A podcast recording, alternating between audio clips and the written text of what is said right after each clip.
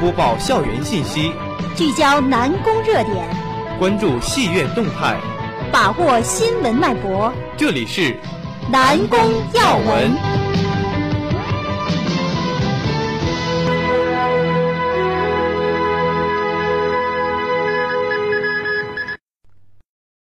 大家好，今天是二零一五年十一月九号，星期一，这里是调频 FM 七十二点五南宫广播。您现在收听的是南宫要闻，我是播音员张明亮。大家好，我是播音员张梦洁。首先，请听一组内容导读。党委书记邢勇称，让思政课成为经典和亮点课程。我校在河南省第四届大学生结构模型设计竞赛中获得佳绩。我校本科专业负责人第一次培训会举行。文法学院一教师荣获外国法制史研究会年会论文二等奖。省科技厅工作组评估我校三融众创空间。我校与中科招商集团签署战略合作协议。下面请听详细报道。十月三号下午，在十号楼政教部会议室，党委书记邢勇与政治部老师们深入交流，并为大家上了一堂别样精彩的思政示范课。邢勇结合自身从事思政课的教学实践经验和工作体会，指出上好思政课要做好了解学生、强化责任、明确任务，希望大家切实把主体责任担当起来，科学、合理、有效地推进思政课改革，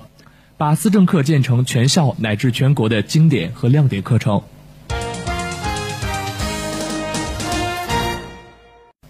十月二十九号至十一月一号，由河南省建设教育协会主办。安阳工学院承办的“筑邦杯”河南省第四届大学生结构模型设计大赛在安阳工学院隆重举行。来自省内二十三所、省外两所高校的四十七支代表队参加了本次竞赛。经过激烈角逐，我校土木工程学院两支代表队获得优异成绩。此次竞赛多方位培养大学生创新能力的活动，对培养学生的科技创新思维、实际动手能力、团队协作精神具有较强的促进作用。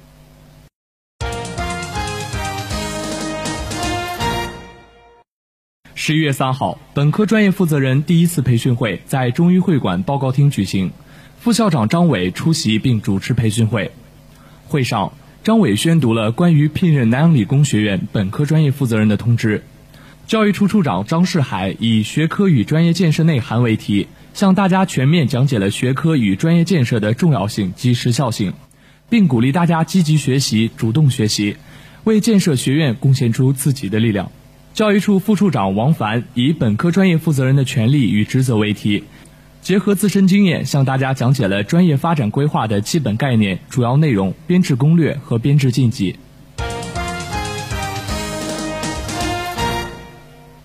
二零一五年十月二十四号至二十五号，由全国外国法制史研究会主办。广西民族大学法学院与华东政法大学法律史研究中心联合承办的外国法制史研究会第二十八届年会，在广西南宁隆重举行。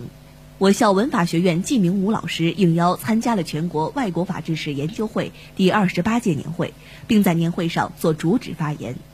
本次年会，他提交的主题论文《一二一五年自由大宪章：命运浮沉启示》荣获年会论文二等奖。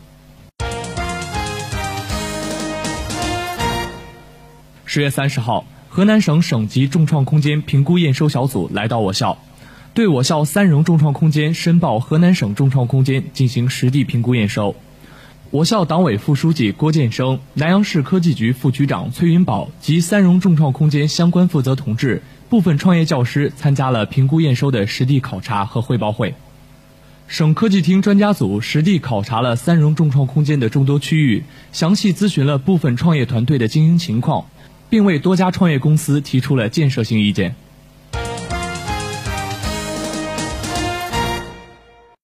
十一月一号上午十一点，南阳理工学院与中科招商投资管理集团股份有限公司战略合作协议签约仪式在中科招商集团十一层大会议室举行，双方将共同创建南阳理工学院中科创业学院，建立金融与教育、资本与科技产业对接、校企联合新模式。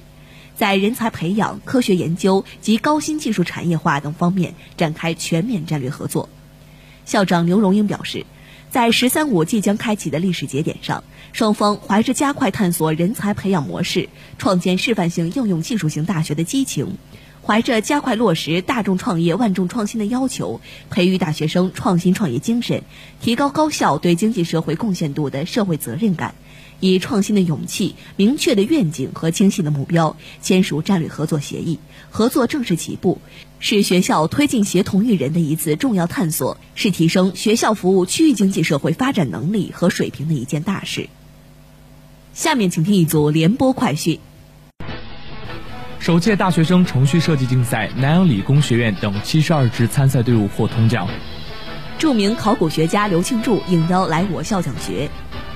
我校副教授孙宝瑞解开部分中原凹学研化的奥秘。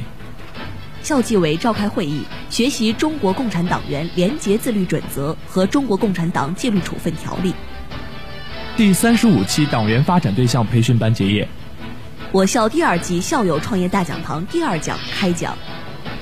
未来一周阴雨天气，